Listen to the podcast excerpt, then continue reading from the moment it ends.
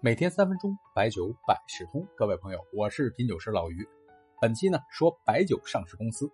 目前的这个行业呢有十九家上市公司，也是资本市场非常关注的一个板块。随着消费升级和人口老龄化，白酒行业体现了高毛利率和抗周期的属性。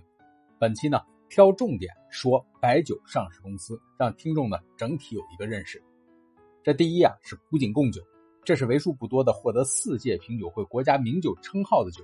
安徽白酒的老大，有古井贡和黄鹤楼两大品牌，塑造了年份原浆的概念。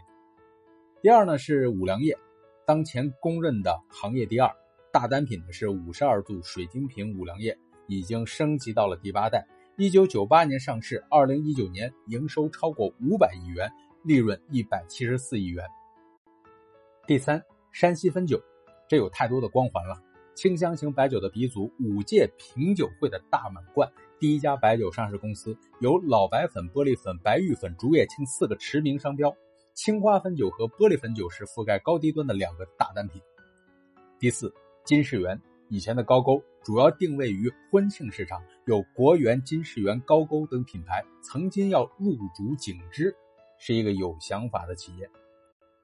第五，伊利特。新疆白酒龙头，隶属于新疆生产建设兵团国资委。伊利王酒、大小老窖、小酒海等高端酒增长非常迅速。旗下的伊利特和肖尔布拉克等品牌呢，是市场认同度都比较高的品种。第六，口子窖，这是安徽酒里边的第二把交椅，在二零一九年实现营收四十六亿元，公司省内占比仍然是绝对优势，销售费用这个酒厂非常低。高端的产品从五年窖到三十年年窖覆盖的比较齐全。第七，水井坊酒，原来呢是全兴大区二零零零年的八月份推出的中国白酒第一房的水井房，水井房的品牌战略则是六百年活着的传承。不过现在这个酒呢已经是蒂亚吉欧集团的控股企业了，上市公司中唯一外资控股的白酒企业。第八，老白干酒。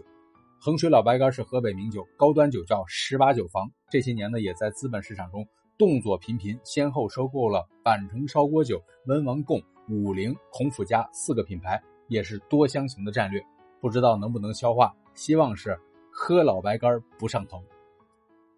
第九，金辉酒，这是个甘肃的酒厂。之前呢，我们在讲并购的时候讲过，现在呢，收购于这个复兴集团的旗下，有陇南春。金辉酒两个大品牌，广告语呢是只有窖香没有泥味儿，听着非常的朴实。